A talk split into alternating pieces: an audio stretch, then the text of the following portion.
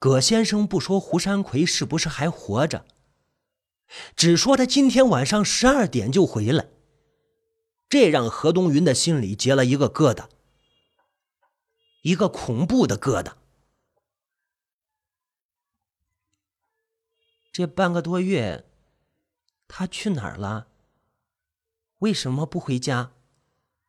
天机不可泄露也。嗯，葛先生盯着他的眼睛，等他回来，你问他吧。嗯，何东云静静的听着，没说话。夜一点点深了，已经到了晚上十一点。何东云半躺在床上，紧张的盯着屋门，手心出汗了。半个多月没见了，胡山魁是胖了还是瘦了，白了还是黑了？他是不是依旧不爱说话？他是不是还爱看报纸？他为什么一直不回家？他在逃避什么？天花板上的吸顶灯很暗，玻璃罩已经发黄，里面原来有三个灯泡，坏了两个，只有一个灯泡还亮着。昏黄的灯光照在何东云僵硬的脸上，显得有几分恐怖。挂钟不急不慢的走着，越来越接近十二点了，还差十分钟，还差五分钟。还差一分钟，何东云的心跳得越来越快，吸顶灯毫无预兆的灭了，停电了。早不停电，晚不停电，马上就到十二点了，却突然停电了，这绝不是巧合。里边肯定有鬼，有鬼。何东云抖了一下，下意识的用被子蒙住了身体。门外传来一阵细碎的声音，似乎有人正在用钥匙开门。十二点，屋门准时打开了，一个黑影慢慢的走进屋子来，站在床边。太黑了，何东云不知道他是不是胡山魁，只能从身形上判断那是一个男人。那个男人始终不说话，何东云的头发都要竖起来，心里的悲伤被无边的恐惧取代。又过了半天，他隐约发现那个男人的腿不停的抖动。想起来，胡山魁也有这个毛病，就小声的叫了一声：“山葵。”嗯，那个男人用鼻子答应了一声。何东云无法从声音上确定他的身份。又是很长时间的沉默。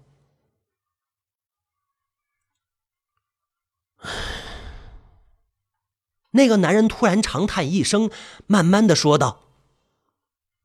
你是不是以为我已经死了？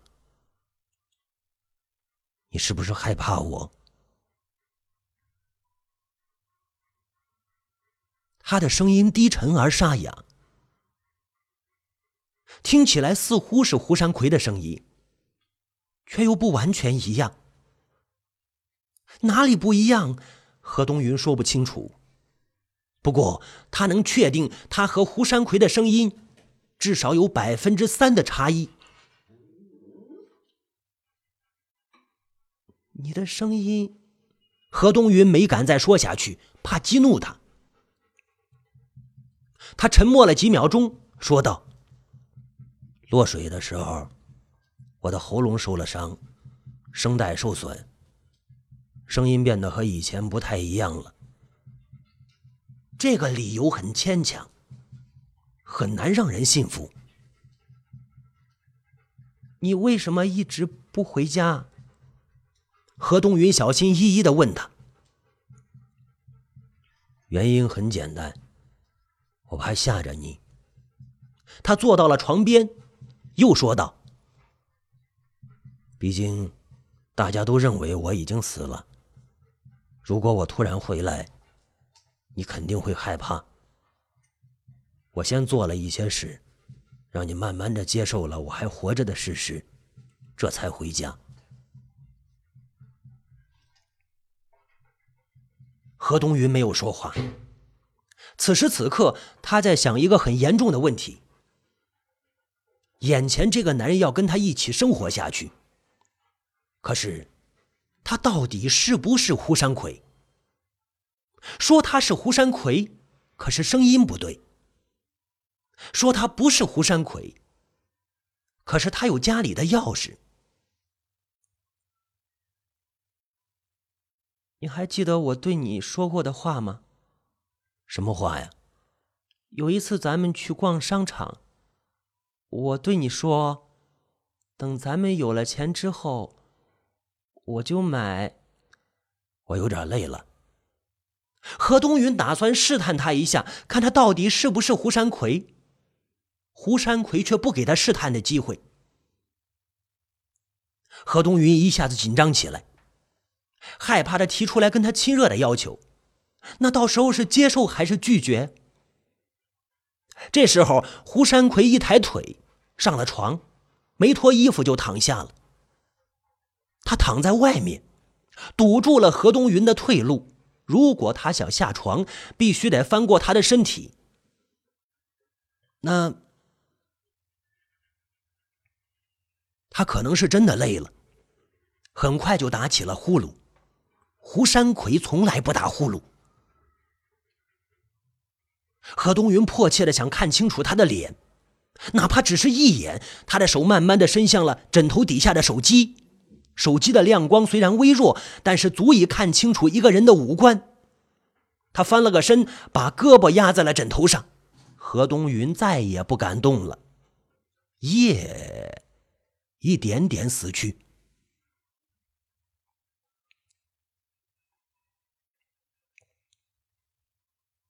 胡山魁的鼾声极具感染力，惹得何东云昏昏欲睡。他掐了自己一下，强迫自己保持清醒。他害怕睡着之后那个人会爬上他的身体。还好，那个人只是打呼噜，没有别的举动。院子里响起了脚步声，有人发动了摩托车，出去了。哦，那是一个当厨师的小伙子。每天凌晨四点准时出门，去农贸市场买肉买菜，有时候也买点别的。天快要亮了，何东云死死的盯着那个人的脸，再过一会儿，他就能看清楚他的长相了。他直挺挺的躺在床上，仿佛一具等待亲属告别的尸体。几缕淡淡的光从窗帘的缝隙里钻了进来。他突然坐起身来，无声无息的下了床，蹑手蹑脚的往外走。“你去哪儿啊？”何东云壮起胆子问了一句。他没有回头，低低的说：“我今天得去送货，路很远，早点出发，晚上才能赶回来。”说完，他拉开屋门，出去了。何东云始终没有看清楚他的脸。故事讲到这里，该说一说胡山魁了。从胡山魁出事之后开始说起。白天啊，胡山魁藏在芦苇荡里睡觉，晚上赶路。第三天早上，他觉得已经走得够远了，周围呢应该没有人认识他，他这才上路拦下了一辆长途客车。一路往北，途中他换了三次车，来到了一个北方小城。胡山魁有一张假身份证，上面的名字是古大山，是根据他的名字改编的。他用假身份证呢，在小城的郊区租了一套房子，两室一厅，带一些简单的家具，还有一台老式的大肚子电视，月租金七百元。这里远离闹市，空气很新鲜，不知名的虫子飞来飞去。甬道一旁是一排排高大的法梧桐，白天是遮天蔽日，晚上又挡住了路灯的灯光，小区就显得很深邃。胡山魁租的房子在一楼，楼下是车库，楼上没人住。对面呢，住着一对老夫妻，家里安静极了，像坟墓一样。胡山魁很少出门，大部分时间都在家里看电视。他每天只吃一包方便面，睡五个小时。不到半个月，他瘦了二十斤，胡子长长了，头发也长长了。照镜子的时候，他看着自己都觉得眼生。啊，这个时候，胡山魁才决定出去找工作。还没走出小区大门，他看见门卫室门口贴着一张纸，上面写着招聘保安，于是决定去试试。物业经理是个胖子，三百多斤。他扫了一眼胡山魁的假身份证，说道：“有业主不交物业费还闹事儿，你说该怎么办？”胡山魁低眉顺眼的说道：“领导让我干什么我就干什么。”胡山魁说的是普通话，不想让人听出来他来自哪里。那九号楼三零二的业主一直不交物业费，你去收一下试试。说完，胖子递给他一张催费通知单。行，行。胡山魁接过来，出去了。过了大约一个小时，他回来了，把一沓钱交给了胖子，低眉顺眼的说道：“这是九号楼三零二业主交的物业费。”哎，胖子数了数钱，就疑惑的说道：“太多了呀。”呃，胡山魁低下头，仿佛做错了什么事，小声的说道：“他主动表示愿意预交三年的物业费，我觉得你应该不会反对，就把钱收下了。”不是，胖子瞪大眼睛盯着他，半天才说：“他家我去了二十多次。”没收到一分钱，还差点挨了揍。你是怎么说服他交物业费的？啊？我什么都没说。那他就把钱给你了？不是。他看了一眼催费通知单，就让我滚，还说要砍死我。那那你怎么办的呀？我就从楼梯上滚下去了，然然后呢？然后我走到他面前，我等着他砍死我。他没砍我，还把钱给我了。哦，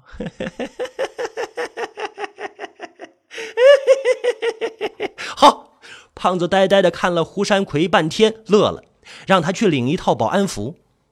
找保安队长报道。保安队长是一个二十多岁的小伙子，满脸粉刺，一身的腱子肉，斜着眼睛看人。他让胡山魁值夜班，从晚上十点到第二天早上的七点。胡山魁回到家睡了一觉，等到晚上九点四十，他换上保安服出门去上班。那保安服是灰色的，不合身，穿上之后显得很邋遢。还有一个保安跟胡山魁一起值夜班，他大约五十岁，身材不高，长脸长下巴小眼睛，牙齿呢又黄又黑。他让胡山魁叫他老白。值夜班其实没什么事儿，大部分时间呢都在门卫室里干坐着。老白抱着一个砖头大的收音机，听戏，听本地新闻，听专家讲养生，听拔刀讲故事。每隔两个小时，他就提醒胡山魁啊，去小区里溜达一圈，就当是巡逻了。胡山魁是一个谨慎的人，步伐很轻，走着走着，他听见他的脚步声里似乎夹杂着另一个人的脚步声，很轻，像猫一样警惕。他就回头看了看，后面是一条幽暗的石板路，路灯在法梧桐树的缝隙里孤独的亮着。没有人。胡山魁继续走，没走几步，他又察觉到那个脚步声。这一次，他迅速转身，环顾四周，还是一无所获。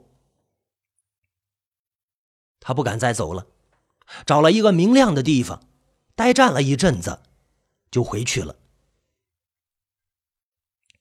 下了班胡山魁在小区门口买了两个肉火烧，提溜着回家。进了楼道，他看见一个纸箱子静静的躺在他家门口。不是，谁给他送了东西？什么东西？胡山魁愣了几秒钟，打开门，抱着纸箱子进了屋。在客厅里，胡山魁打开了纸箱子，发现里面是一盆植物，一盆金边虎皮兰。看了几眼，他的头皮一下就炸了。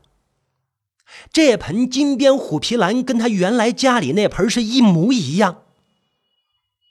一年前，何东云收摊回家，带回了两片金边虎皮兰的叶子，让他出去弄点土。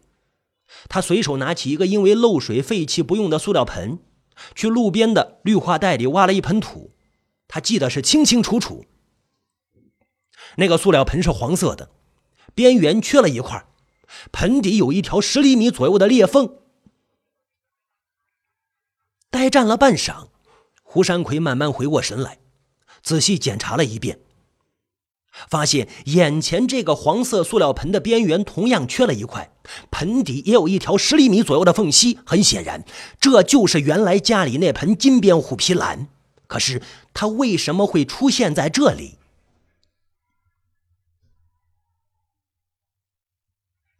胡山魁站不住了，瘫坐在地上，想了半天，他决定给何东云打个电话。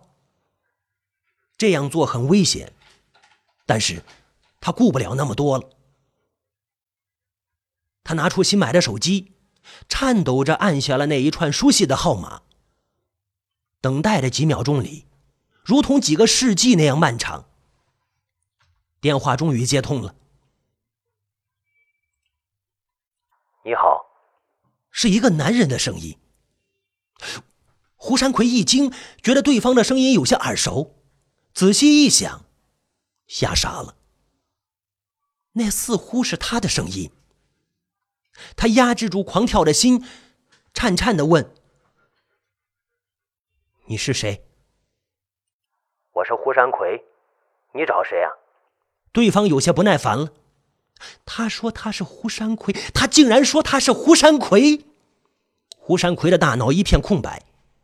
之前他想过逃亡路上可能会遇到危险的事，可怕的是，却无论如何也想不到他竟然会给自己打电话，这比任何事情都可怕。神经病！对方骂了一句“神经病”，挂断了电话。胡山奎要崩溃了。胡山奎变成了一只惊弓之鸟，都不敢回那个租来的家了。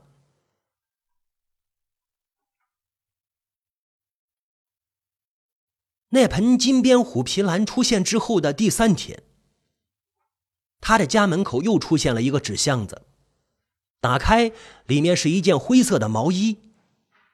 那件毛衣的袖口开线了，用蓝布缝了一圈包边，针脚匀称。看上去很别致，那是何东云的手艺。那件毛衣，胡山魁已经穿了五年，也许还要再穿五年，他甚至想穿一辈子。他应该是在千里之外那个家里的柜子里，为什么会出现在这儿？胡山魁想不明白。